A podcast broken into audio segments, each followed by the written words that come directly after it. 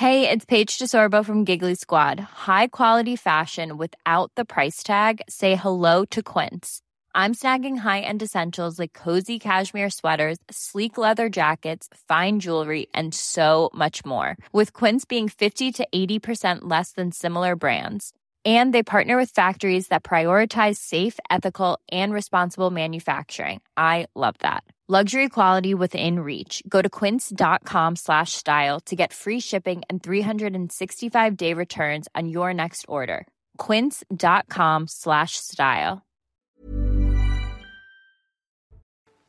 Une nouvelle semaine de 90 minutes euh, info débute et je suis ravie de vous accompagner euh, tout au long de la semaine. On va parler évidemment des thèmes de débat juste après. Le rappel des titres, Somaya Labidi aujourd'hui.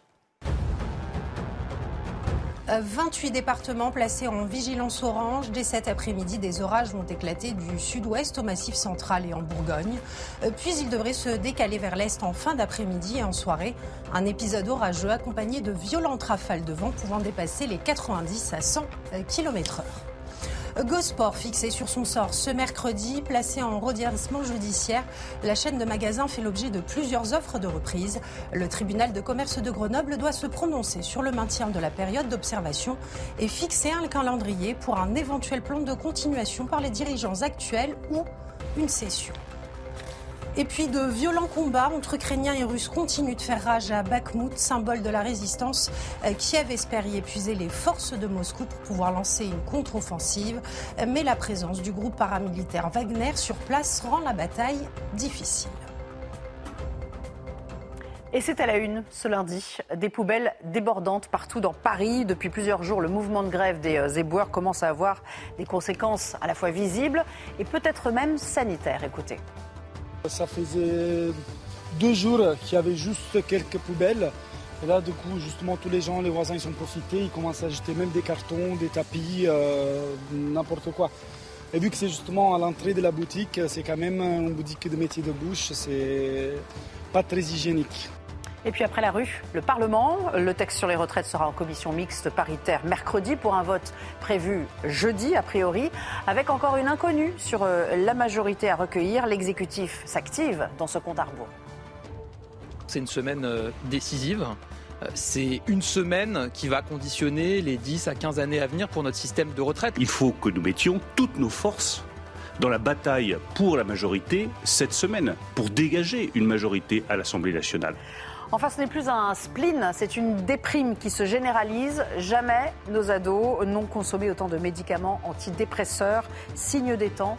On va évidemment se pencher ensemble sur cette question existentielle.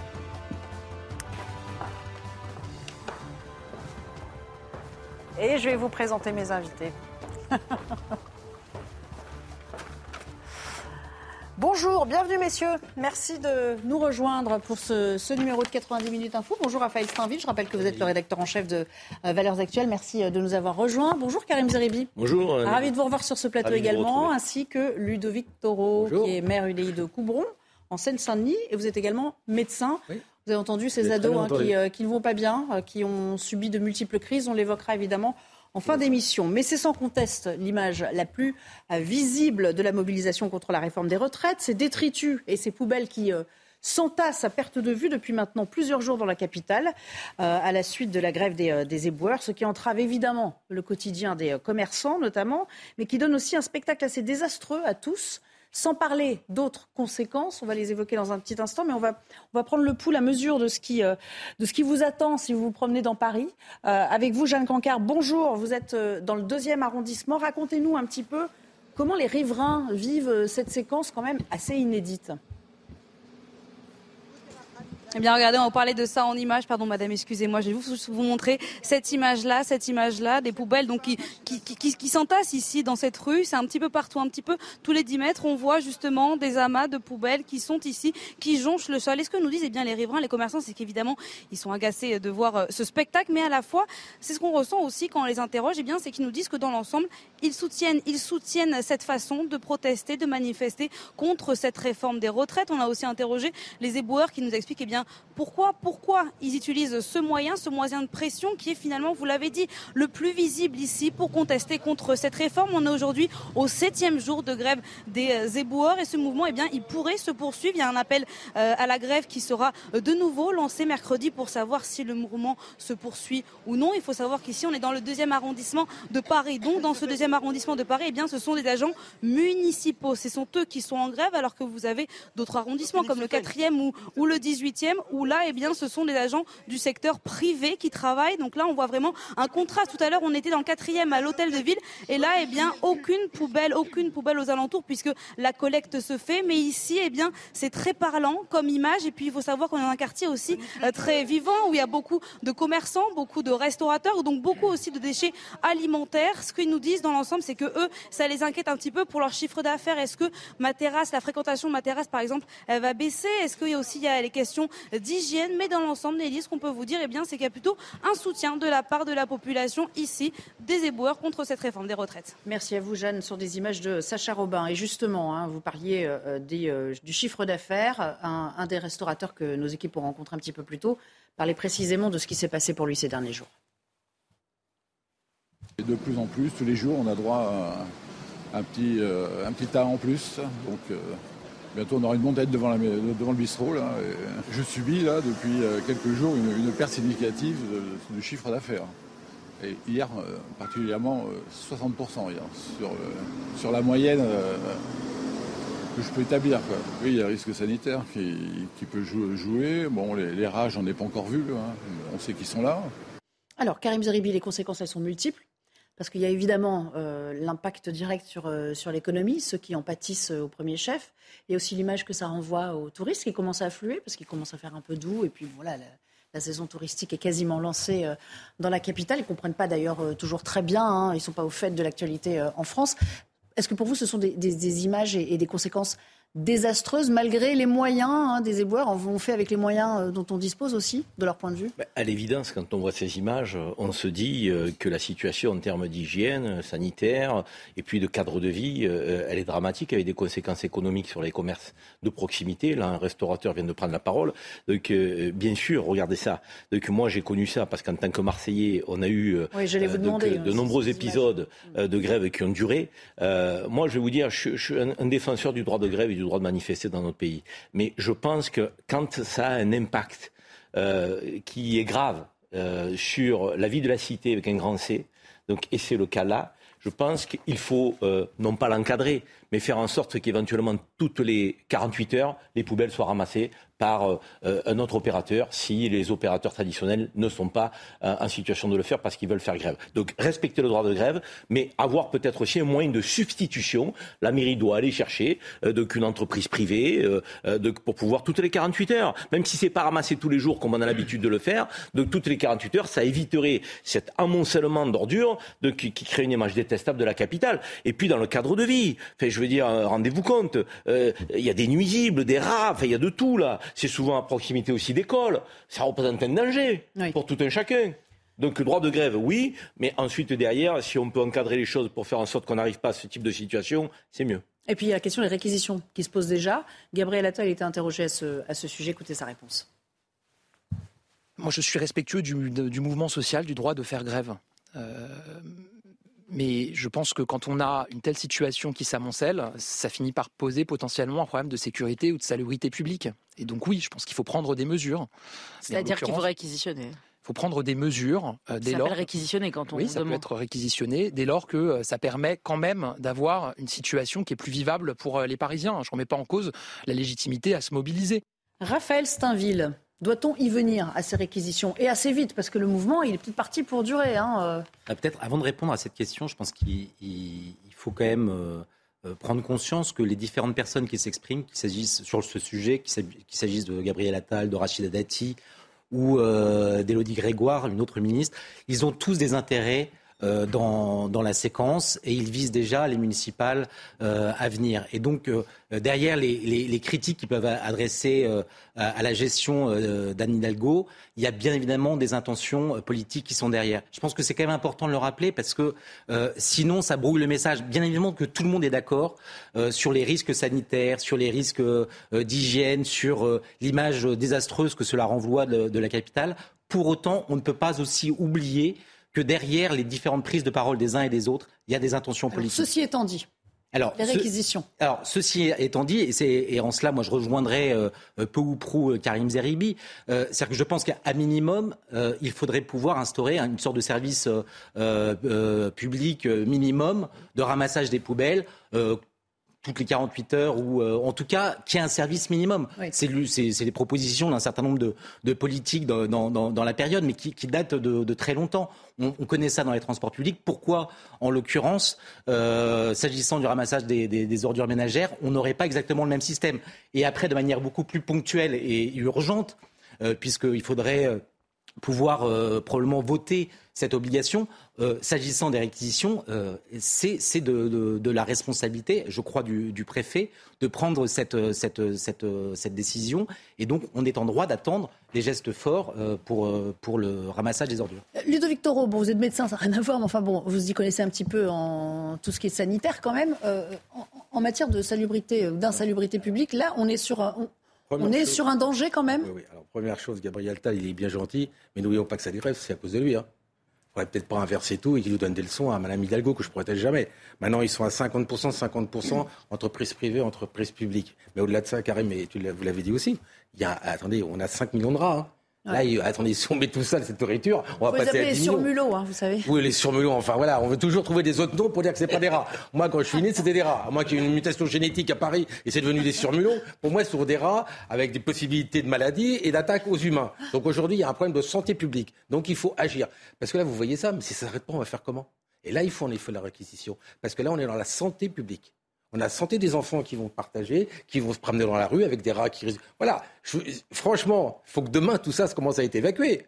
C'est pas possible. Ça veut dire qu'on est dans un pays où on va laisser les poubelles. Bon, tu l'as vécu des fois à Marseille, mais là c'est pareil quand même.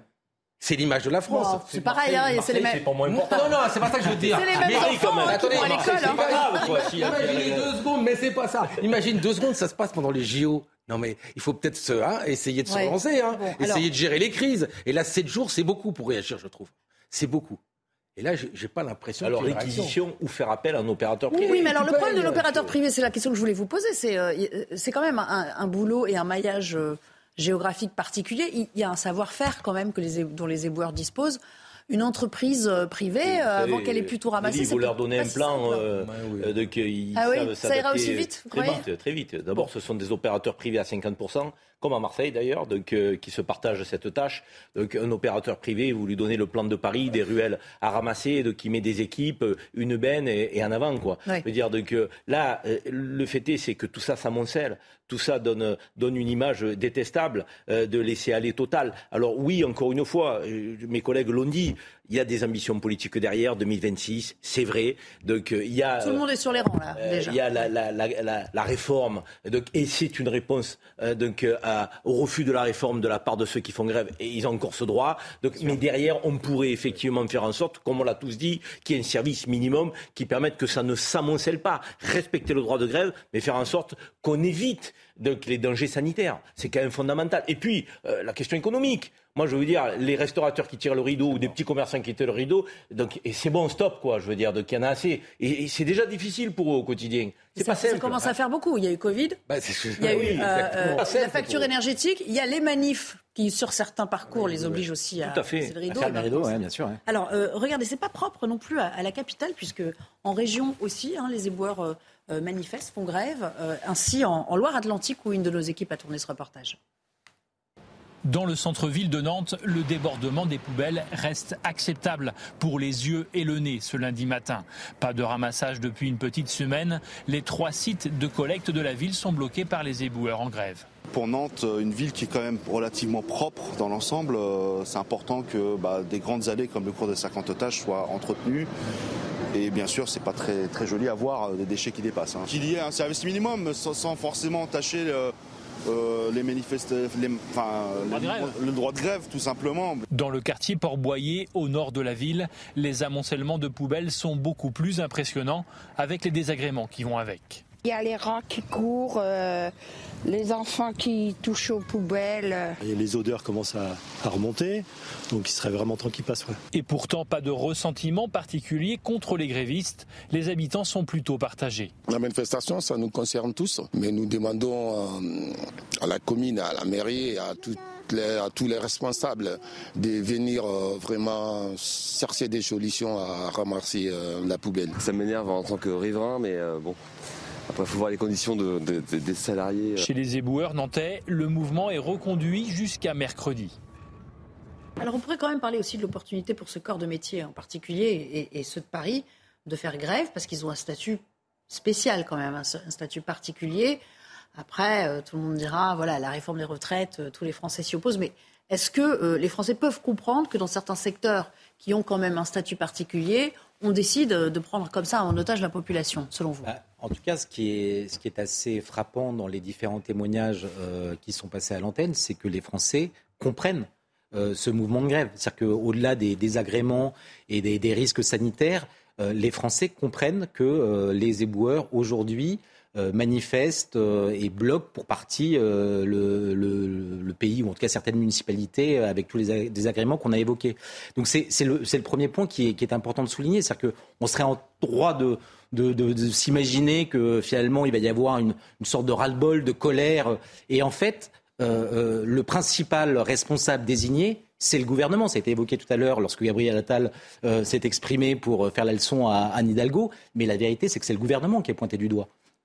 Il y a peut-être une forme d'adhésion liée au fait que, euh, ben justement, ils font ce que d'autres salariés, par exemple du privé, ne peuvent pas faire avec euh, autant de, euh, d'affirmations Première chose, c'est très compliqué de faire grève, on l'avait dit. Pourquoi Tout le monde dit, le gouvernement dit, il n'y a plus de grévistes. c'est toujours une, journée en moins de salaire en moins, hein, on voit bien. Au niveau des mairies, attendez, vu le hausse de, le hausse de prix de tout, se mettre une journée en grève, c'est quand même un signe. Que le gouvernement dise, mais s'affaiblit, c'est le moment qu'ils vont s'affaiblir, il faut bien qu'ils mangent en, fin d'année, en fin de, deux mois, c'est clair et net. Mais, mais, mais le problème aujourd'hui, c'est que ce que vous disiez est juste, c'est-à-dire que malgré cela, les gens sont encore adhèrent à cela. Et jamais ça a été comme ça. D'habitude, au bout d'un ou deux jours, on se dit toc. Et là, vous avez vu dans ce qu'on entend, ben, ils disent on les comprend. On les comprend. Ça veut dire qu'aujourd'hui, ce qu'on disait, et malgré ce que dit le gouvernement, l'adhésion est toujours là contre cette réforme des retraites, à des chiffres très très élevés. Oui, les gens les comprennent et en même temps, on sent qu'ils auraient envie qu'il y ait une solution, j'allais dire, un peu de, de, euh, substitution, euh, même si, encore une fois, elle ne, elle ne s'effectue pas, cette, cette mission de substitution au quotidien comme on aurait Mais ce qu'ils veulent dire, c'est qu'il n'y a pas encore de sentiment de lassitude, quoi. Oui, résignation, moi je dirais. Et, et c'est un sentiment qui est dangereux, la résignation. Parce que la résignation, c'est à la fois on n'y croit plus, on n'est plus motivé, donc on fait plus ce qu'il faut pour que les choses avancent. Et, c'est un sentiment de délitement après derrière. Donc euh, il faut être très vigilant vis-à-vis -vis de ce sentiment-là. Si le gouvernement continue d'être je dirais, sourd, de tourner le dos, circuler, il n'y a rien à voir. En fait, c'est ça. Il n'y a que ça comme réponse. Et alors, je ne vous explique pas, on va peut-être y venir. Mais si c'est le 49.3 qui fait passer cette réforme. on va y venir tout alors à là, alors là. Alors, les blocages par secteur euh, se poursuivent. Hein. Euh, on, va en parler chez les énergéticiens, notamment. Euh, ça a été le cas en, Gironde, à la centrale nucléaire du Blayet. Regardez ce reportage d'Antoine Estève. Il est 5 heures du matin. Ils sont déjà plus d'une centaine à filtrer les accès de la centrale nucléaire du Blayet. Un barrage qui laisse toutefois passer les personnels chargés de l'entretien, du fonctionnement des réacteurs et surtout de la sécurité. Tous les personnels qui doivent euh, intervenir et qui doivent travailler pour assurer la sûreté de fonctionnement du réacteur rentrent par une voie de délestage sans qu'ils soient passés par le barrage filtrant. Donc toutes les fonctions de sûreté sont évidemment assurées. L'objectif des manifestants, c'est de montrer l'union des syndicats contre la réforme des retraites. Ils accélèrent euh, le calendrier de, vote des lois. Euh, donc nous, eh bien, également, on accélère. Et c'est un bras de fer qui, euh, qui s'est enclenché. Et on est déterminé. On va encore durcir. La grève dans le secteur de l'énergie a aujourd'hui des conséquences directes sur la production d'électricité de 12 à 15 MWh en moins dans le pays. Comme si c'était 12 réacteurs à l'arrêt, en sachant qu'il n'y a pas que les réacteurs, il y a la partie euh, centrale à charbon, il y a la partie hydraulique, tout est en baisse de production pour euh, faire comprendre qu'à un moment donné, on va hausser le ton jusqu'à ce que ça fonctionne, jusqu'à ce qu'on bloque le pays par rapport à ça. Alors, ça ne fait pas tomber le réseau, ce qui fait que la France est obligée d'importer un maximum d'électricité. L'intersyndicale a prévu de se réunir tous les jours jusqu'à la fin de la semaine.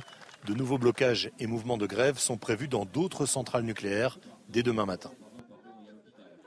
Raphaël Stainville, on, a eu coutume de dire il y a quelques jours, les blocages, ce sera la seule voie pour y parvenir. Euh, mais pour autant, quand même, on n'assiste pas aujourd'hui à une France à l'arrêt. On ne peut pas dire que la France soit à l'arrêt, ce serait faux de le dire. Est-ce que pour vous, euh, il suffit que certains secteurs clés, comme celui-ci, comme le nucléaire, comme la production d'électricité, les éboueurs, on, y est venu tout à l'heure, le carburant, on pourrait y revenir aussi, euh, il suffit de deux ou trois secteurs qui empoisonnent ou qui grippent la machine économique pour, pour faire tomber le texte, vous pensez? Euh, effectivement, euh, on, a pu le constater, la stratégie euh, de, Laurent Berger, qui était celle de, l'opposition raisonnable, des manifestations, de grandes manifestations, et qui a, eu l'aval de tous les mouvements syndicaux, d'une certaine manière, montre ses limites. C'est-à-dire que qu'il y ait 1, 2, 3, 4, voire davantage de, millions de personnes dans la rue, ça ne fait pas bouger d'un iota le gouvernement inflexible sur son texte. En revanche, que certains secteurs clés euh, de, l'économie euh, en, viennent à être totalement grippés et bloqués, euh, ça peut avoir des conséquences et faire très rapidement déraper la, déraper la chose. Aujourd'hui, sur l'électricité, d'une certaine manière, le gouvernement a beaucoup de chance parce que la météo est clémente, euh, et que euh, quand bien même on, importe de l'électricité, on est contraint d'importer de l'électricité, mais euh, imaginez avec quelques degrés en moins, c'est vraiment, on n'est pas loin du, du, blackout. Donc pour l'instant, le, gouvernement a beaucoup de chance, mais il, il faut, il, en faut de pas, pas grand-chose pour que ça, ça, ça, dérape complètement. Mais j'ai quand même une question à vous poser. Tiens, Ludovic Toro, il y a un constat implacable, et vous venez de le souligner, c'est que la grève, ça coûte cher. Euh, celui qui se met en grève, voilà, s'il se met en grève pour 3, 4, 5 jours, effectivement, il perd pas mal de salaire dans une période en plus qui est compliquée. Mais est-ce qu'il n'y a pas une forme de cynisme finalement de la part d'Emmanuel Macron qui le sait une question, une affirmation Non, bah, je vous pose la question. Moi, je suis obligé de vous poser c'est du cynisme depuis le début, je veux dire. Même là, il aurait pu rencontrer les syndicats, je veux dire. Mais le problème, la France a faim. Et c'est pour ça qu'il n'y a pas autant de grévistes qui sont là. Parce qu'aujourd'hui, ils se battent pour manger le soir. Ils ne se rendent pas compte là-haut de ce qui se passe en bas. On, on est en train tous de parler euh, des retraites qui se passera, mais il y a des millions de Français qui vont crever de faim dans les semaines qui vont venir. Et là-haut, ça bouge pas. On ne parle pas des hausses de salaire. On ne parle pas de tout ça. On parle que de la retraite qui pourrait nous impacter éventuellement, alors qu'il aurait suffi d'augmenter un peu et de discuter. Donc, si vous voulez, le problème aujourd'hui, c'est que la France a faim. La France ne peut plus faire de grève, sinon il ne mange plus, il ne donne plus à manger à sa famille. Voilà où on est aujourd'hui. Quant au cynisme, mais ce cynisme, c'est une marque de fabrique. C'est une marque de fabrique de ce gouvernement. Ce monsieur président qui nous disait maintenant j'ai changé, rappelez-vous, maintenant je vais voir tout le monde, les corps intermédiaires. Ils sont où les visites des corps intermédiaires? Il n'y a que lui qui décide. Il descend le mercredi au Conseil des ministres d'un avion, il engueule tous ses ministres, il reprend l'avion. Voilà où on en est aujourd'hui. Voilà où on en est. Le cynisme, oui, moi je peux le dire, c'est du cynisme total. Karim, quand on dit c'était la pire période pour euh, mettre en place la réforme, en fait, du point de vue d'Emmanuel Macron, c'est la meilleure période en fait. Oui, non, euh, Nelly, parce que euh, une économie qui tourne au ralenti, euh, c'est quand même des points de PIB en moins, un classement de la France donc, qui recule encore, et on sait qu'on n'est pas au mieux dans le, temps, les temps qui courent. Donc, moi, je pense qu'on a quatre secteurs stratégiques. C'est les raffineries, vous l'avez dit, c'est le transport logistique si vous n'alimentez plus euh, donc, euh, les dépôts, ben, à un moment donné, c'est les Français qui n'auront plus euh, les denrées essentielles dans les magasins. C'est le transport de la vie quotidienne. Mm. Vous avez pu vous déplacer, aller venir. Et puis, on, l'a dit avec les éboueurs, ce que ça crée comme conséquence. Si ces gens-là commencent à aller vers des grèves larvées, parce qu'ils ne peuvent pas être vers aller vers des grèves massives, parce qu'effectivement, perdre de l'argent aujourd'hui, quand vous avez 25% d'inflation sur des produits essentiels, quand vous avez des, prix mm. dans le transport, même si vous voulez aller voir votre famille à l'autre bout de la France, je, regardais ce matin, donc les prix d'avion qui ont doublé, qui ont triplé, je veux dire, parce que le carburant a augmenté. Les Français n'en peuvent plus. Donc un jour de grève, c'est énorme pour la fin du mois. Donc je veux dire, ils sont à 80, 100 euros près euh, pour finir le mois. Donc oui, Emmanuel Macron le sait. Oui, il sait que les Français ont aussi des crédits euh, parce que euh, et c'est légitime. Certains ont voulu être propriétaires même d'un petit bien. Et il pense que le pourrissement va lui permettre de passer cette séquence. C'est un très mauvais calcul du président de la République parce que ça met à mal la cohésion sociale, mais ça met surtout à mal la cohésion nationale. Un mot. Ouais, juste. et puis il faut il faut peut-être souligner que les bénéfices escomptés de cette réforme de retraite sont en passe de s'évaporer à mesure que le pays est bloqué. Et donc les milliards, les 13 milliards que le, que le gouvernement cherchait pour... C'était euh, précisément le but de l'opération quand même. Hein. Voilà. Mais allez, on en reparle de toute façon, puisque vous le savez, le texte poursuit son parcours euh, législatif. Euh, mercredi, commission mixte paritaire. Il faudra voir si ça passe et s'il y a un vote qui peut être enclenché le lendemain. Et puis on reparle évidemment du 49-3. À tout à l'heure.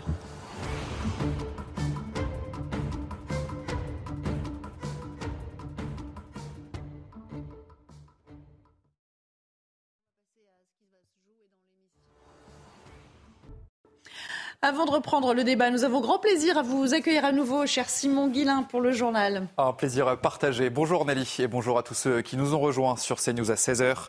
Aux États-Unis, deux grands établissements bancaires américains se sont effondrés en seulement quelques jours. C'est le cas de la Silicon Valley Bank qui a d'ailleurs dû fermer ses portes.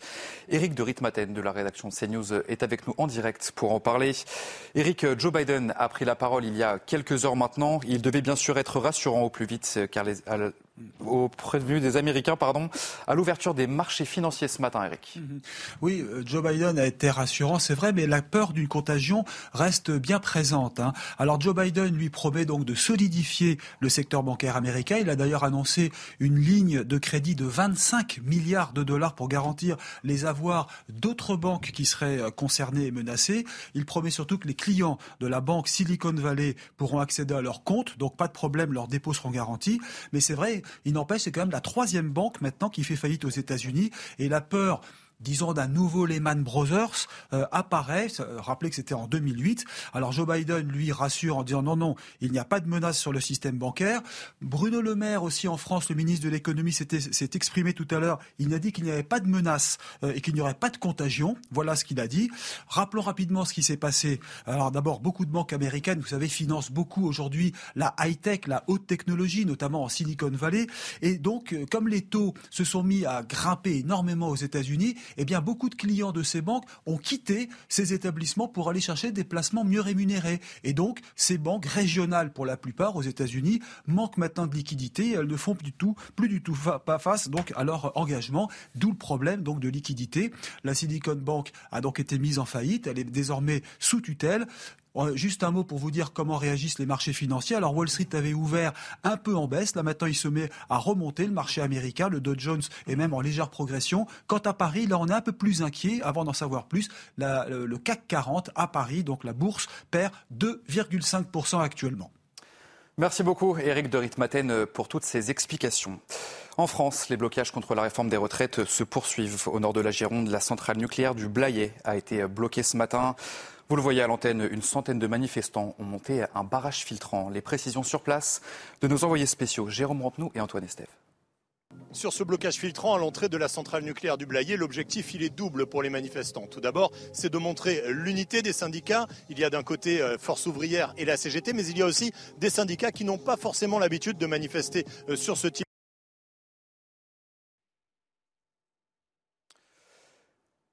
Après la réforme des retraites, les députés s'attaquent cet après-midi à un texte explosif, le projet de loi visant à accélérer la construction de nouveaux réacteurs nucléaires. Quatre jours d'examen sont annoncés au Palais Bourbon en première lecture autour des promesses d'Emmanuel Macron de bâtir six nouveaux réacteurs à l'horizon 2035. On va parler euh, de l'inflation à présent dans ce journal et les prix qui continuent d'augmenter dans les supermarchés. Les consommateurs souffrent bien sûr de cette situation. La semaine dernière, la grande distribution s'est engagée euh, à mettre en place un trimestre anti-inflation. C'est une mesure euh, insuffisante selon certains spécialistes. Les explications d'Alexis Vallée. Dans nos supermarchés, les prix continuent de s'envoler. Depuis février 2021, les produits alimentaires ont augmenté de 17% selon l'INSEE. Il y a là un jeu de dupes, un jeu de tension entre l'industrie agroalimentaire et la grande distribution. Maintenant, pour les perdants, c'est très clairement euh, tous ceux qui ont euh, les ménages évidemment modestes. Hein. Il sait qu'il y a 10 millions de pauvres en France. En un an, le prix du beurre, de l'huile, des œufs ou encore du sucre ont augmenté d'environ 20%. Mais la hausse la plus importante concerne les viandes et les volailles, avec plus de 30% d'augmentation. Le gouvernement a trouvé un accord lundi dernier avec la grande distribution qui s'est engagée à mettre en place un trimestre anti-inflation à partir du mois de mars. Une mesure jugée insuffisante par cet économiste. Je pense que plutôt qu'une intervention des aides ou des ristournes, il faut surtout faire, euh, je dirais, euh, la transparence totale sur les coûts de production euh, de produits alimentaires et s'assurer qu'il n'y ait pas d'effet d'aubaine du côté de la grande distribution, voire de l'industrie agroalimentaire qui pourrait profiter un petit peu de cette situation pour, euh, pour répercuter euh, sur les prix à la consommation. Selon un sondage réalisé par l'IFOP pour le journal du dimanche, 81% des Français jugent que l'État ne fait pas assez contre l'inflation. Et enfin, le temps euh, est très agité aujourd'hui sur une bonne partie du territoire. Météo France a placé 28 départements en vigilance orange aux orages. Vous le voyez, les départements concernés sur cette carte à l'antenne, Météo France prévient qu'il pardonnez-moi, prévient qu'il reste des incertitudes sur la violence du phénomène et les zones qui seront les plus touchées. Voilà pour euh, ce tour de l'actualité à 16h sur CNews. Tout de suite, euh, la suite de 90 minutes info, c'est avec euh, Nelly Denac et ses invités. Merci beaucoup, cher Simon. Il n'y a pas que le temps qui était agité aujourd'hui. Hein. Je veux dire que la machine est un petit peu capricieuse également. Merci en tout cas. Vous l'avez euh, bien descendu, comme on dit dans le, jargon des artistes. Merci à tout à l'heure, euh, cher Simon. On va reparler de la réforme des retraites avec nos invités. Karim Zeribi est toujours là, euh, Ludovic Toro et Raphaël Steinville. Merci à tous les trois. Nous avons rejoint cet après-midi le parcours du texte de loi. Vous le savez, il n'est pas terminé. alors, quelles sont les prochaines étapes si vous avez raté les derniers jours ou si vous avez oublié le calendrier législatif? La mémoire nous est rafraîchie par Elodie Huchard tout de suite. Une semaine à haut risque pour la réforme des retraites. Prochaine étape, peut-être la plus simple, mercredi, la commission mixte paritaire. Sept députés, sept sénateurs devront se mettre d'accord sur le texte qui sera soumis au vote. Les deux chambres du Parlement doivent donc s'entendre sur les avancées et les termes précis retenus dans le texte. Sur les 14 membres, 10 sont favorables à cette réforme des retraites. S'ils tombent d'accord, la commission mixte est dite conclusive et donc le texte est soumis au vote. Jeudi, il sera discuté à partir de 9h au Sénat, puis approuvé dans la foulée. En revanche, la partie sera plus compliquée jeudi à partir de 15h à l'Assemblée nationale. Le texte sera soumis avec une interrogation. Le gouvernement aura-t-il une majorité absolue ou devra-t-il passer par le 49-3 Dernière option, la commission n'est pas conclusive. Le texte repart alors pour une nouvelle lecture à l'Assemblée puis au Sénat, avec une date limite des débats fixée au 26 mars. Karim Zeribi, il y a un mois et demi, environ deux mois, sur le papier, il avait cette majorité, le gouvernement. Et puis il y a eu toute une série d'avaries qui font que du côté des LR, euh, on n'était plus si sûr. En fait, au plus le temps passe, au moins la majorité est acquise. C'est paradoxal parce que normalement le temps devrait permettre la pédagogie, l'explication, l'écoute, le compromis. Or, c'est tout le contraire. Le gouvernement s'est empêtré dans des mensonges, des contre-vérités, démontré par les oppositions, euh, et je pense aux 1200 euros, ça a été gros comme le nez au milieu de la figure, ça devait concerner 1 800 000 personnes, travailleurs, au final c'est entre 10 et 20 000, et le gouvernement pourtant, entre-temps, s'est entêté à dire oui, ça concernera tous les, salariés au SMIC. Donc, euh, et je pourrais vous en dire d'autres, les carrières longues, un père, père, si vous avez 16 ans, 17 ans, 18 ans, 19 ans, ça change. Donc on ne sait pas pourquoi, mais c'est 44, et puis 43 ans, et puis encore 44, et puis 43 ans. La question des femmes. Donc évidemment, euh, oui, cette réforme, elle favorise les femmes. Mais tout le monde démontre par A plus B, tous les économistes de bon sens, qui ne sont pas partisans, que finalement ça les pénalise. Et enfin, les seniors. Rien pour les seniors qui, à 55 ans, sont mis au banc de toutes les entreprises en leur expliquant que c'est fini pour eux, mais on veut les amener jusqu'à 64 ans. À l'arrivée, on a un euh, Euh, la, réalité, c'est que ce gouvernement s'est pris les pieds dans le tapis. Et par arrogance, il n'a fait marche arrière sur aucun des sujets. Il a tenté de trouver des compromis qui, d'ailleurs, ont mis à mal l'idée de départ qui était de trouver 13 milliards. Donc finalement, au fur et à mesure que le temps passait, ben, il y avait de moins en moins de milliards, puisque les compromis faisant, euh, cette réforme n'avait plus rien de budgétaire. et au final, vous avez un groupe euh, Renaissance. Je ne suis pas convaincu qu'il fasse le plein. Or, aujourd'hui, Elisabeth Borne a dit qu'elle était certaine que les 248 voix donc, euh, iraient euh, voter comme un seul homme. Je ne crois pas. il y a une dizaine de voix incertaines. Du côté euh, de LR, 69 parlementaires. Si 30 LR disent non, et c'est le cas avec les partisans d'Aurélien Pradier, qui s'est beaucoup activé pour expliquer qu'ils ne pouvaient pas voter cette réforme en l'état, donc c'est le 49.3 qui devra être utilisé. Et là, ce serait une catastrophe, Nelly. Parce que après les mouvements de grève massifs, après le mécontentement des syndicats qui ne sont pas reçus à l'Élysée, si cette arme-là, qui est vécue comme une arme, même si elle est constitutionnelle, quand même antidémocratique, sur une réforme de cette importance pour l'avenir du pays, alors là, je pense que ça laisserait des traces vraiment pour longtemps dans le pays. On dit qu'il manquerait, effectivement, vous l'avez bien décrit et vous l'avez bien détaillé, une quarantaine de voix. Ce qui veut dire que pour vous, effectivement, il n'a d'autre choix que d'y aller à ce 49-3, l'exécutif? En tout cas, la question, c'est-à-dire qu'Elisabeth Borne aujourd'hui s'entête à, à, vouloir euh, dire qu'elle euh, euh, qu'elle se prépare à, à, faire voter ce texte, notamment à l'Assemblée. Mais le problème, et c'était très bien dit par Karim, c'est d'un côté du côté de Renaissance, mais surtout du côté de LR, il y a une multitude d'inconnus. je crois que c'est Guillaume Tabar dans le Figaro aujourd'hui qui parlait de, de, des Républicains comme d'une amicale auto-entrepreneur. Mais chacun y va de, son petit laïus et de, son particularisme. Donc très honnêtement, sur ce texte, euh, je ne suis pas certain que euh, euh, Elisabeth Borne puisse faire le plein des, voix de, LR, rendant très, très compliqué et très hasardeux de, vouloir représenter au vote ce texte à l'Assemblée nationale. Donc je, ne vois pas aujourd'hui en l'état comment elle, pourrait faire autrement que de, Mais avec quelles conséquences? Parce qu'il dit que ce serait désastreux que brandir le 49-3. Qu'est-ce qui, qu'est-ce qui se passerait derrière Outre C'est remettre, c'est remettre une machine euh, dans, dans, la machine à mobiliser et voire même euh, dans les, dans les blocages qui aujourd'hui sont encore euh, assez parcellaires dans le pays. c'est bien évidemment, ça serait vécu comme une provocation. Ça peut tendre un peu plus la ah situation. Je me demande si ça ne peut pas permettre aux oppositions de trouver un accord sur une motion de censure. Alors, la motion de censure, on n'y est, pas encore quand même. Hein. Apparemment, là, le compte n'y serait pas non plus. Hein, pour ceux qui se penchent techniquement sur la question. de Victor, votre avis 49 ou pas 49 3 la catastrophe est là. C'est-à-dire qu'ils n'ont pas voulu écouter. Mais n'oublie pas qu'un député, il représente le peuple. Hein. Il va falloir qu'il aille dans ses circonscriptions après ah et tenir les permanences. Il reste deux ans et demi, trois ans. Les sénateurs, ils ne sont pas élus par le peuple. Ils peuvent avoir cette attitude, d'accord? Mais un, député, il ne représente pas le président, il représente la population. Quand vous avez des chiffres encore aussi importants à 90% de contre, qu'est-ce qu'il fait le député? Bah, Il défend le peuple. Ou alors on fait tout l'inverse et les députés ne seront pas élus par les citoyens, mais nommés par le président de la République. Et aujourd'hui, bah, les députés, quand ils vont dans leur circo, on ne peut pas dire qu'ils ont. Voilà, ils, marchent les œufs. Donc, et puis, il faut qu'ils se fassent réélire.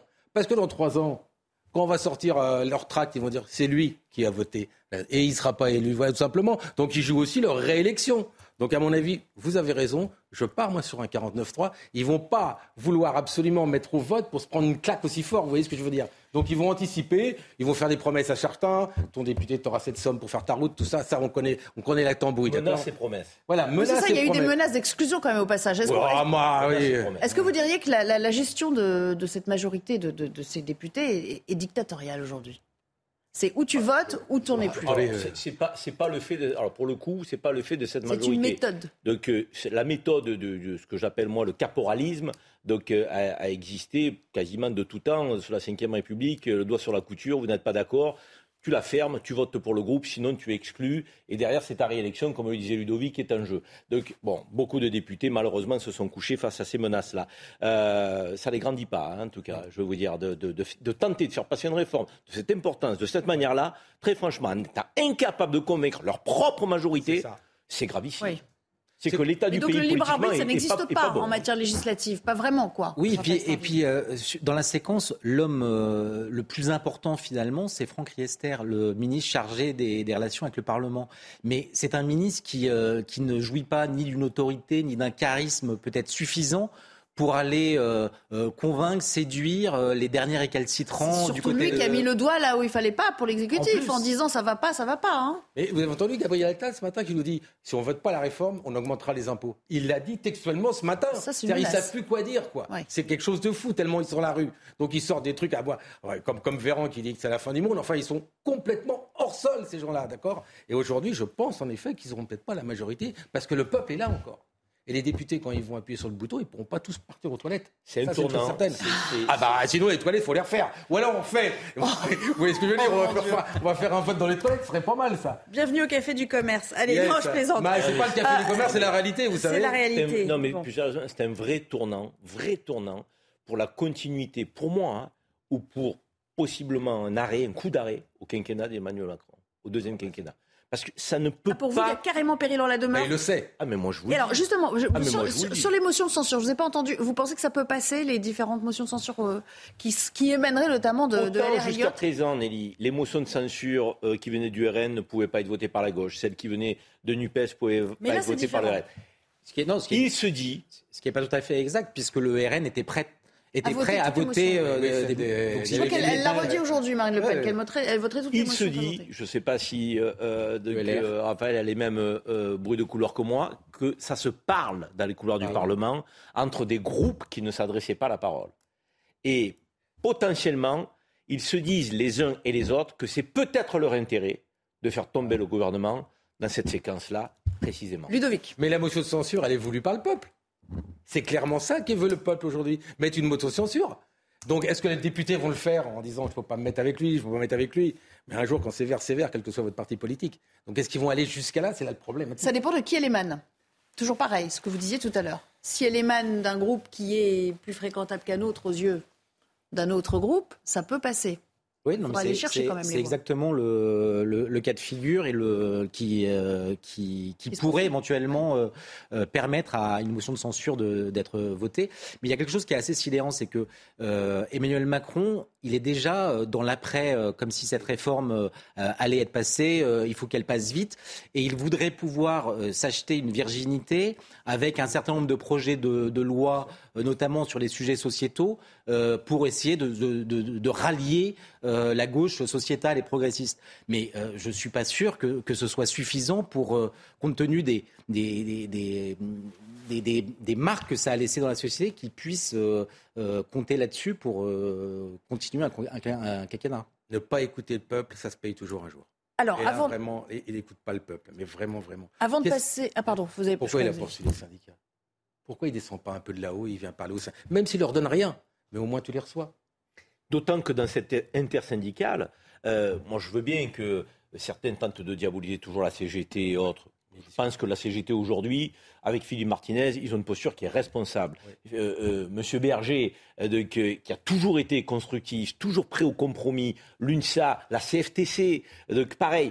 finalement, c'est un bras d'honneur. C'est Philippe Martinez qui l'a dit. C'est un déni de démocratie. C'est Laurent Berger qui l'a dit. Les mots sont forts du côté de l'intersyndical. Ces gens-là sont respectables. Ce sont des cours intermédiaires. S'ils ne sont pas là, c'est peut-être un chien lit demain. C'est peut-être le chaos demain dans le pays. C'est plus les manifestations encadrées avec les services d'ordre des syndicats c'est peut-être la violence, c'est la place laissée au Black Bloc, à tous ces gens qui sont des anarchistes, des anti-républicains. Que veut Emmanuel Macron? En fin de compte, on peut se poser la question, que veut Emmanuel Macron? Hmm. D'autant que l'intersyndicale, elle, elle est, solide, on n'avait pas vu ça depuis très très longtemps, il n'y a aucune fissure dans, cette machine. Avant de refermer ce thème et de passer à un autre euh, que j'aimerais vous soumettre, un petit échantillon de ce qu'ont dit justement les, les quelques protagonistes euh, issus de la, de la majorité.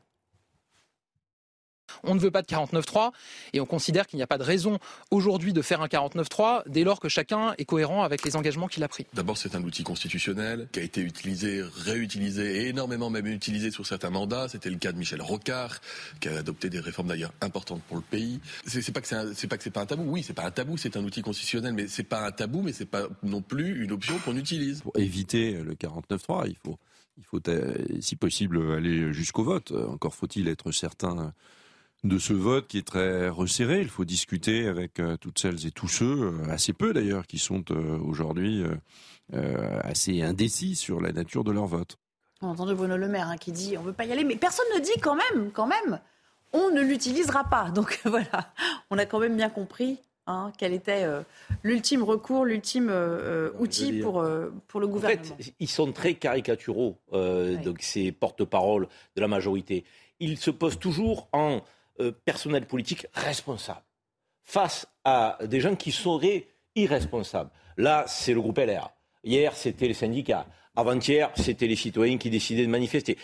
Quand on n'est pas d'accord avec eux, on est toujours irresponsable. Quand on n'a pas d'accord avec eux, c'est qu'on est bête, c'est qu'on ne comprend pas, c'est qu'on n'est pas intelligent, qu'on veut nous faire du bien malgré nous. Euh, donc, euh, en fait, je trouve qu'il faut sortir de cette caricature. C'est insupportable. Là, ils essaient de pointer la responsabilité de LR. Si ça passe pas, donc LR devra à un moment donné assumer ses responsabilités. Mais LR, oui, parce que euh, ne pas vouloir cette réforme, Nelly Delac, ça ne veut pas dire ne pas vouloir de réforme des retraites. Moi, si j'étais LR aujourd'hui, je le crierais haut et fort. Nous voulons une réforme des retraites, mais nous ne voulons pas celle-là. Au DLR qui initialement était prêt jusqu'à 65 ans quand même pour ça. Oui, mais potentiellement, si derrière vous traitez la question des femmes, si derrière vous traitez la question de la pénibilité, si vous traitez la question des seniors, si vous traitez la question des petites retraites et des petits retraités, si vous traitez tout ça et que vous dites aux gens 64 ou 65 ans, ils vont vous dire bon, on n'est pas content, mais pourquoi pas? Mais là, on nous dit 64 ans, mais tous ces sujets ne sont pas traités. C'est l'hôpital qui se fout la charité. Cela un volet euh, démographique euh, qui tient euh, à cœur, notamment du côté de, des LR et, de, du Rassemblement national. Et éventuellement, on pourrait avoir une, une réforme ambitieuse, raisonnable. La politique familiale totalement abandonnée, alors que c'est une des causes principales que dans toutes deux, il n'y a pas un mot, il n'y a absolument rien. Il n'y a, même plus un ministre de la, oui, famille. Oui, il n'y a, plus de ministre. Si on passe pas au-dessus de deux, eh ben, on paiera de plus en plus les retraites. C'est logique. Et qu'est-ce qu'on a comme politique familiale? Zéro pointé. Pas un mot. Ça pose pas de problème. On n'en parle jamais dans ce pays. Jamais. Jamais. C'est-à-dire que ça n'existe plus. Si un investissement à faire, c'est sur la famille, bien évidemment. Bah, euh, voilà, mais. Euh, non, mais pour, bon nombre de sujets, d'ailleurs, remettre la famille au centre, ça, à mon avis, ça nous réglerait beaucoup de choses. En termes d'éducation, d'autorité, euh, de respect, de vivre ensemble. Non, on dit que la famille n'existe pas. On dirait que la famille est presque un inconvénient, est presque un problème. Donc, euh, euh, par ceux qui pensent le monde avec leur modernité. Non, je suis désolé. la famille, c'est encore du sens pour beaucoup de Français. Dit, on va pas nous imposer de faire des enfants, nos ventres. Mais c'est pas imposé. C'est pas imposé. Non, on peut, on peut aussi. Pour certains, c'est interprété comme une forme On peut aussi considérer Nelly, vous êtes une femme. C'est exactement ça. Mais on peut aussi considérer, Nelly, vous êtes une femme, vous êtes mieux placée que, que, que, nous. Euh, mais euh, souvent, les femmes se disent c'est compliqué, c'est difficile de faire une carrière et d'être mère de famille. Ah je parce que, parce que, oui, mais c'est, oui, mais ça, ça veut dire quoi? Ça veut dire prendre en compte la question de la natalité quand même, qui est un souhait pour beaucoup de femmes, mais qui hésitent parce qu'elles se disent euh, je fais comment? Euh, La nounou, ça coûte cher. Euh, si j'en trouve pas, comment je fais? Mon salaire ne suffira pas. Je vais mettre un terme à ma carrière. Mais non, les femmes ont envie aujourd'hui de s'épanouir à tout point de vue, en tant que mère de famille, en tant que femme d'entreprise, en tant que. Et, bah, ça, il faut l'entendre. Il faut l'entendre. C'est pas les unes À moins que le gouvernement, et ça a été presque dit, et ça a été, oui, par Jean-Paul Delevoye en son temps, qu'il fasse le pari de l'immigration pour compenser finalement l'absence d'enfants. On peut faire les deux. Bah, c'est bah, pas l'un ou l'autre. Mais non, mais en tout cas, on peut, on peut avoir un apport. Euh, non, non, mais là, c'était vraiment, c'était une enfin, c'était euh, faire le pari de l'immigration plutôt que celui de, d'une natalité française. Non, mais vous aviez raison tout à l'heure quand dit ce gouvernement, c'est toujours la faute de l'autre. Toujours. Pour le Covid, c'est toujours la faute de l'autre. La faute de l'autre. C'est-à-dire, il va prendre lui, il va prendre les jeunes, il va prendre les vieux pour le Covid. Maintenant, il prend. Mais c'est leur faute à eux qu'ils assument une fois cet échec. Ça a été un échec de présentation. On a, on a fait plein de choses. Le peuple n'a rien compris, d'accord? Et aujourd'hui, le peuple n'en veut pas. Alors, tout vous, simplement. Vous l'aurez compris, les prochains jours vont être cruciaux. Jeudi, évidemment, ce sera le point d'orgue de, cette, de toute cette séquence parce que ça va être un petit peu, on, a, on le dit semaine après semaine, mais enfin là, on sent quand même qu'on approche de l'heure de vérité euh, pour voir ce qui, sera, ce sera, la suite. Ça. Euh, le, on parlait du 49-3 et, euh, et, et des syndicalistes qui étaient déterminés. Écoutez, on a une réaction à ce propos.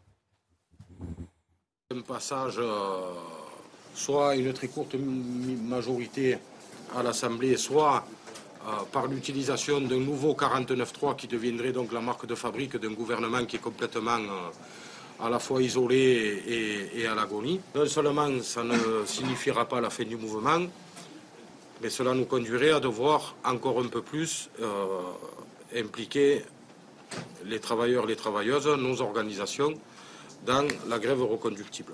Je veux dire très clairement que si le gouvernement venait à passer par le 49.3, à ce moment-là, il n'y aura plus de règles pour personne. Voilà, vous êtes prévenu. Ça, vous a surpris, hein, euh, la, puissance du propos de la fin? Il n'y aura plus de, règles pour personne. Il n'y aura plus de règles C'est ce que vous disiez. Pour l'instant, les syndicats tiennent la machine, mais attention. Hein. ça ouvre la porte à, des choses euh, qui peuvent effectivement être inquiétantes. Bon, on va s'interrompre sur euh, euh, cette notion-là en espérant que ça ne dégénère pas trop vite quand même.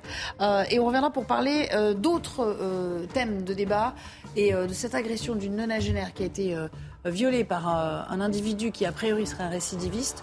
qui avait agi déjà dans le même immeuble. Ça pose encore une fois la question de la justice. Est-elle à la hauteur? Est-elle assez précautionneuse? On en reparle juste après la pub. À tout à l'heure. Nous serons de retour pour la suite de votre débat juste après un rappel des principaux titres de l'actualité avec Somaya Labidi. Bonjour Somaya. 12 personnes mises en examen et 11 d'entre elles écrouées dans le cadre d'un trafic de stupéfiants entre la banlieue parisienne et l'Amérique latine. Un réseau tenu par trois frères et qui pouvait se faire jusqu'à 400 000 euros de bénéfices par semaine. Parmi les personnes interpellées, un douanier travaillant à Roissy et un salarié de la SNCF. Face à l'inflation galopante, le gouvernement dégaine le chèque énergie. Il sera versé à partir du 21 avril à environ 5,8 euh, millions de ménages. Euh, son montant devrait varier entre 48 et 277 euros et pourra être utilisé jusqu'au 31 mars 2024. Il sera adressé par courrier aux 20% de ménages les plus modestes. Et puis l'inquiétude s'accroît concernant les nappes phréatiques. Le Bureau des recherches géologiques et minières tire la sonnette d'alarme. Pour février, l'ensemble des nappes affiche des niveaux sous la normale et 80% des niveaux sont modérément bas à très bas. Pour les prochains mois, euh, l'Institut de géologie fait état d'une grande incertitude puisque l'évolution des tendances dépendra essentiellement de la pluviométrie. 16h31, 90 minutes info. Nous allons parler de, cette histoire qui nous a euh, beaucoup euh, préoccupés et, intéressés quand même à, la rédaction. C'est cette nonagénaire qui a été agressée euh, dans son appartement de, Clichy. L'auteur présumé des faits était pourtant connu des services de police. Pire encore, il avait opéré de la même manière dans cet immeuble-là il y a quelques années. Il s'en était pris à une jeune fille de 14 ans. Une plainte avait été déposée, mais elle n'avait pas abouti. Regardez le résumé des faits avec Alexis Vallée, Clémence Barbier et Laurent Sélarié. Son calvaire a duré près de deux heures dans son appartement. Dans la nuit du 13 au 14 février, une femme de 96 ans est violée et frappée à plusieurs reprises par un individu. L'homme est bien connu dans cette résidence et notamment de cette voisine. Il y a trois ans, sa fille de 14 ans entretenait une relation avec cet homme alors âgé de 18 ans. Par la suite, il lui aurait infligé des violences. On va apprendre suite à son euh, incarcération que ma fille elle a été victime euh, de violences, de viols, d'actes de barbarie de la part de cet homme-là. Ma fille qui, n'en peut plus euh, va, va essayer de mettre fin à ses jours. La police et le SAMU vont réussir à la réanimer. elle sortira du coma le lendemain. La famille a porté plainte, mais le dossier a été classé sans suite en 2021. Cette mère regrette de ne pas avoir été entendue par la justice. Tant que c'est pas horrible, et on voit avec l'histoire de, notre voisine qui a 96 ans, c'est dramatique. Ces femmes et ces hommes de la justice, je, les avais prévenus euh, qu'il était dangereux, pas un petit peu, mais très dangereux. Interpellé le 6 mars dernier pour le viol de la nonagénaire, l'individu a été placé en détention provisoire. Il encourt jusqu'à 20 ans de réclusion criminelle. Cette dame qui dit on n'a pas été à l'époque entendu par la justice. C'est malheureusement trop souvent le cas dans ce genre d'affaires. On se rend compte après coup que les individus dangereux couraient encore dans la nature. C'est glaçant. C'est glaçant de se dire que euh, cet homme a pu, euh, en quelques années euh, et en toute impunité, s'en prendre à une jeune fille de 14 ans et récidiver sur une, dame de 96 ans. Et entre, entre-temps, la justice n'est pas passé, euh, les victimes n'ont pas été entendues, et, euh, une fois encore, euh, un, homme a pu récidiver en toute impunité. C'est absolument glaçant. Quoi. Glaçant. J'ai pas tellement de mots. La justice oublie aussi peut-être trop souvent, je ne sais pas si c'est le cas dans cette affaire, mais que s'il y a relation euh, consenti, par exemple, avec euh, au début. déjà, euh, c'était une mineure, donc bon, minimum, il y avait quand même peut-être un détournement de mineur de la part de ce jeune homme à l'époque.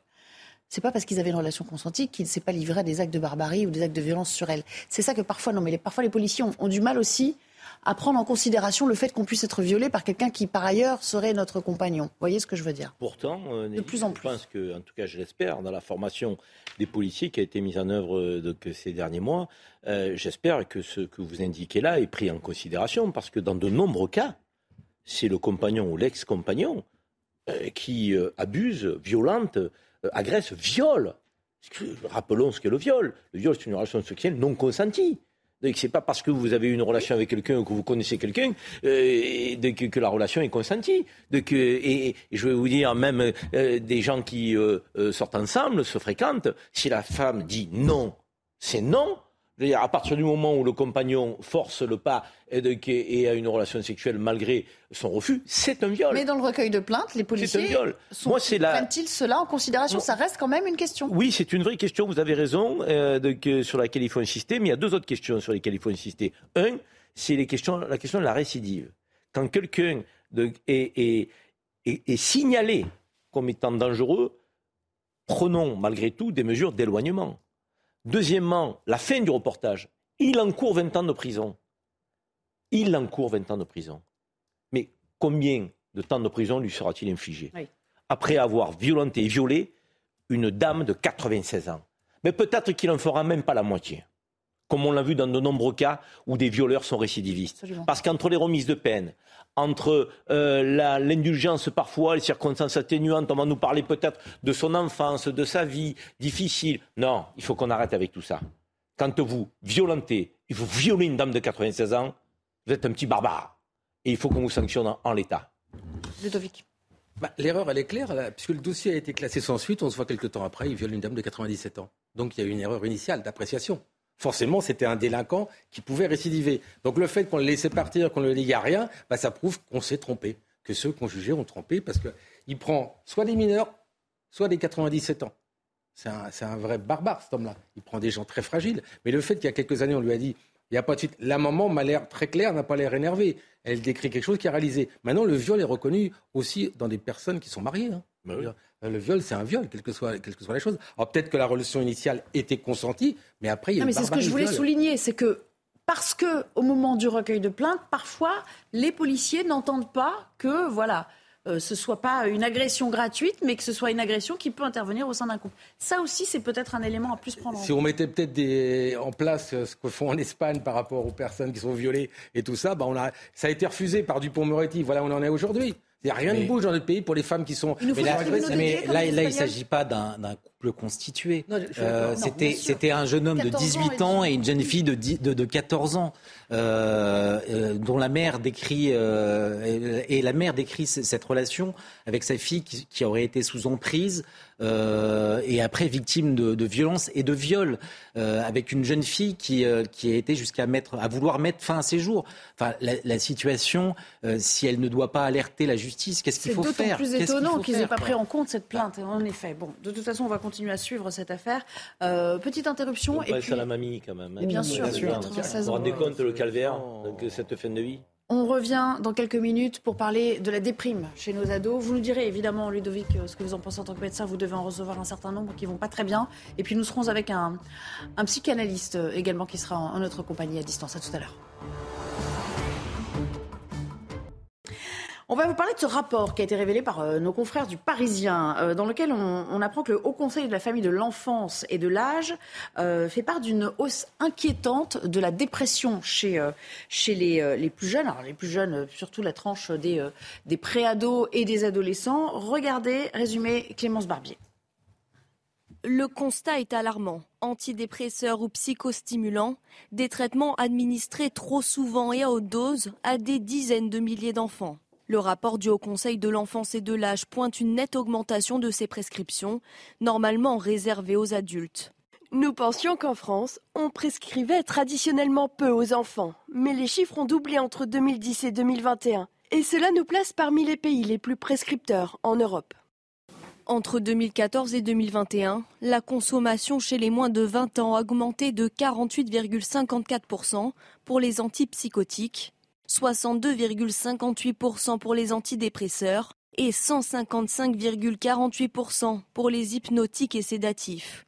Les jeunes sont soumis à davantage d'épisodes dépressifs ou de troubles de l'humeur, trop de pression à l'école, harcèlement, poids croissant des réseaux sociaux. Le manque de place dans les centres médico-psychopédagogiques pousse donc certains médecins à prescrire ces traitements. Mais ce n'est pas une solution, précisent les spécialistes, car cette surmédication rendrait les enfants somnolents et parfois apathiques.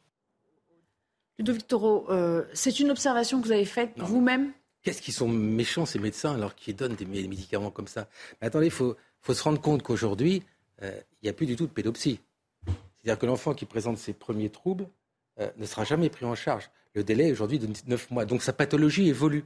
Donc quand le, en plus, c'est pas le médecin généraliste qui va mettre des, anxiolytiques ou des choses comme ça. Il y a aussi, vous savez, l'hyperactivité chez les enfants. On les met sous ritaline. Ça a explosé en, quelques années, multiplié par deux. C'est les médicaments qu'on donne sur un enfant qu'on a trouvé hyperactif. Mais notre problématique aujourd'hui, et je le dis, c'est qu'il n'y a plus de soignants. Qui va recevoir aujourd'hui un enfant en détresse? Personne. Il n'y a plus de médecins scolaires, il n'y a plus d'infirmières scolaires, il n'y a plus de pédopsie, il n'y a plus de lits de pédopsie dans les hôpitaux. Et comme personne ne prend en charge cet enfant comme toute pathologie, bah, au bout de cinq ans, on aboutit à un doublement des tentatives de suicide chez nos enfants, un doublement des tentatives de suicide dans les hôpitaux.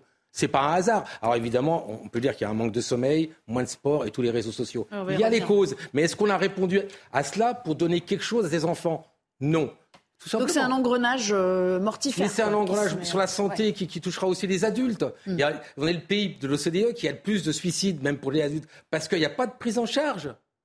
Monsieur Emmanuel Macron avait fait une grande, euh, une grande réunion il y a un an et demi, j'en mettrai dans chaque département. Il n'y a rien. Il n'y a plus de psy, il n'y a plus de pédopsie. Donc qu'est-ce que vous faites Une fois que vous avez reçu aux urgences quelqu'un qui a fait une tentative de suicide, vous le renvoyez chez lui? Ben, je pense que mes collègues psy donnent sûrement un traitement pour éviter la récidive d'une tentative de suicide. Alors justement, vous en avez un qui est avec nous, c'est Jean Dorido, qui est euh, euh, psychologue. Bonjour, merci Jean d'être là. Euh, est-ce que vous êtes d'accord globalement avec, j'allais dire le diagnostic, mais veux dire le constat en tout cas que fait Ludovic Toro? Et, si on en vient vraiment aux, raisons de ce, de ce mal-être, il hein, faut bien l'appeler ainsi, qui s'étend dans cette génération, quelles sont pour vous les, raisons sous-jacentes?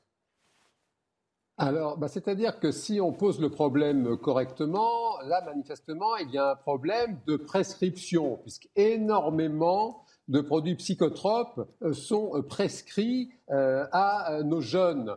et, par conséquent, il est important de s'intéresser aux prescripteurs et il ne vous aura pas échappé que euh, les prescripteurs euh, sont des euh, médecins précisément, et vous aurez bien noté que les médecins ne sont pas des psychologues. On peut rappeler qu'il faut huit ans de médecine pour être docteur en médecine, il faut huit ans de psychologie pour être docteur en psychologie, et il n'y a euh, quasiment aucun euh, point commun. C'est-à-dire que ce sont deux, ce sont deux métiers euh, très très différents, complémentaires et différents. Et c'est un fait qu'en France, les psychologues, fussent-ils docteurs en psychologie, n'ont pas le droit ni de prescrire, ni même de discuter une prescription, ce qui n'est pas le cas par exemple aux États-Unis, où les psychologues sont en capacité précisément de discuter, d'ajuster les prescriptions. Et là, il y a un vrai souci de formation des prescripteurs, puisque les médecins ne sont pas psychologues, ils ne peuvent pas tout connaître. Il y a cette tendance à prescrire à outrance, à apporter une solution médicamenteuse à un problème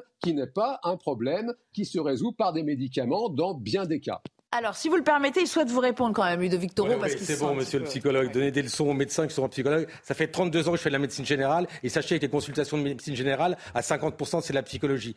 Il faut travailler ensemble et pas les uns contre les autres. Quand les médecins mettent d'abord, c'est plus souvent des psychiatres qui mettent ça en première intention dans les hôpitaux, en sortant des urgences. Mais opposez-vous, qui seriez très brillants brillant en psychologie et pas les médecins généralistes. Je regrette. C'est ce qu'on fait principalement dans nos consultations et tous les jours.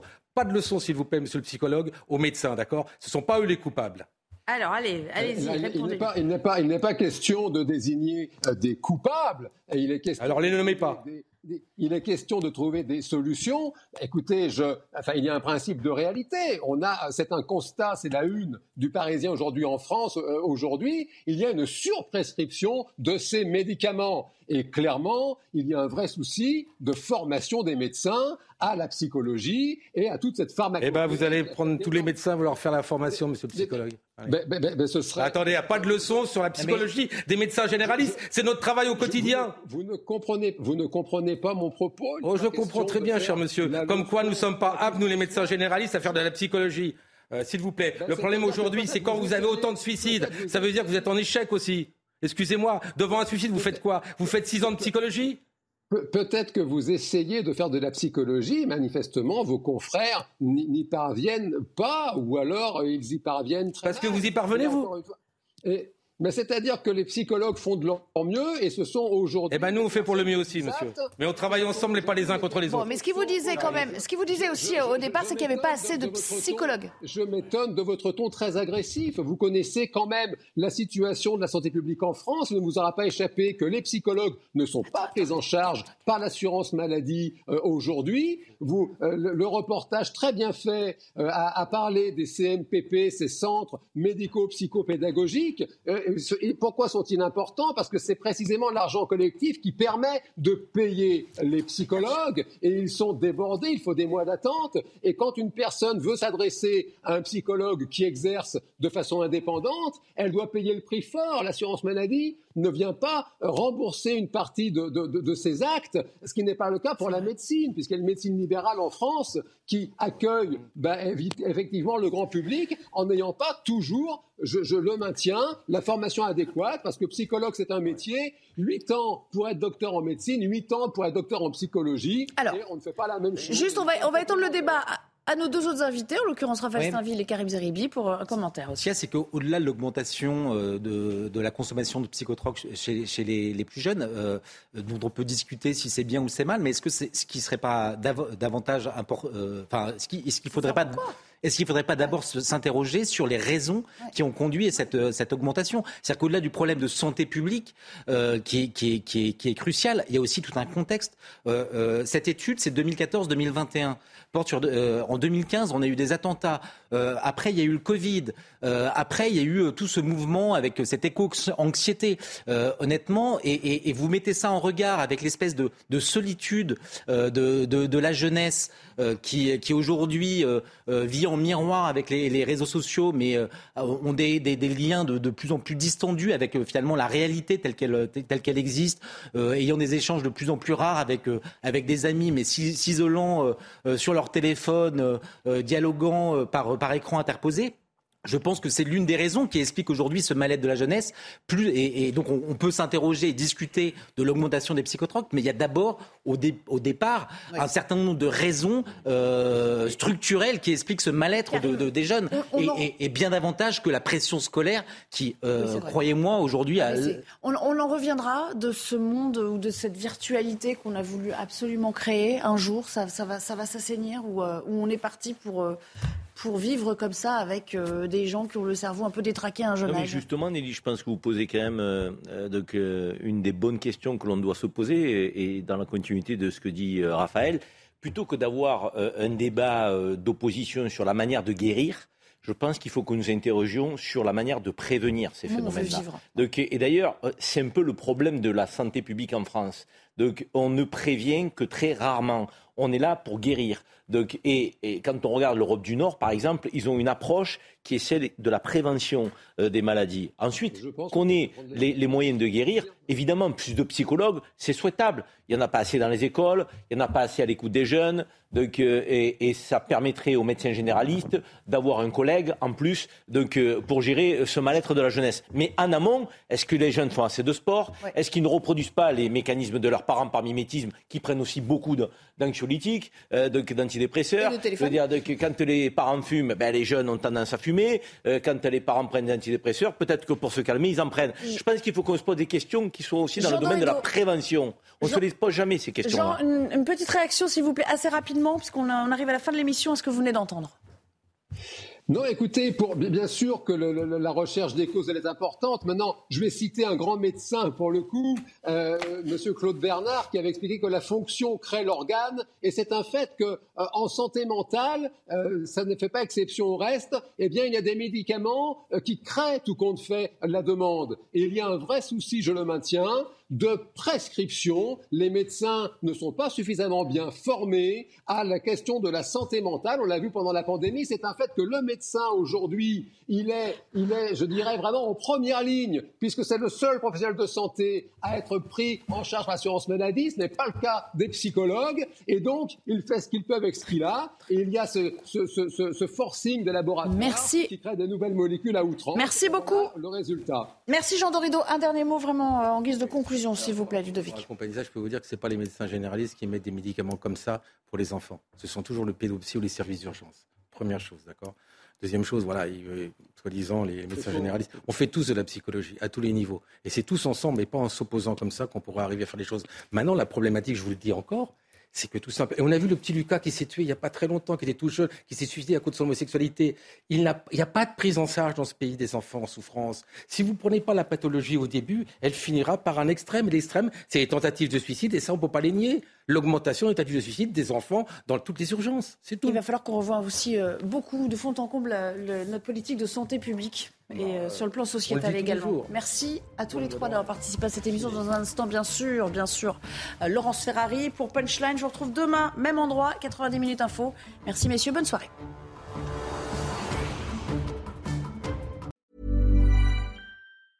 Hey, it's Danny Pellegrino from Everything Iconic. Ready to upgrade your style game without blowing your budget?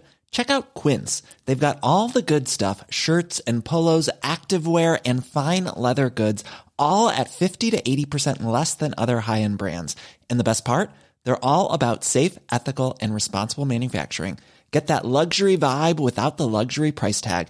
Hit up quince.com slash upgrade for free shipping and 365-day returns on your next order. That's quince.com slash upgrade.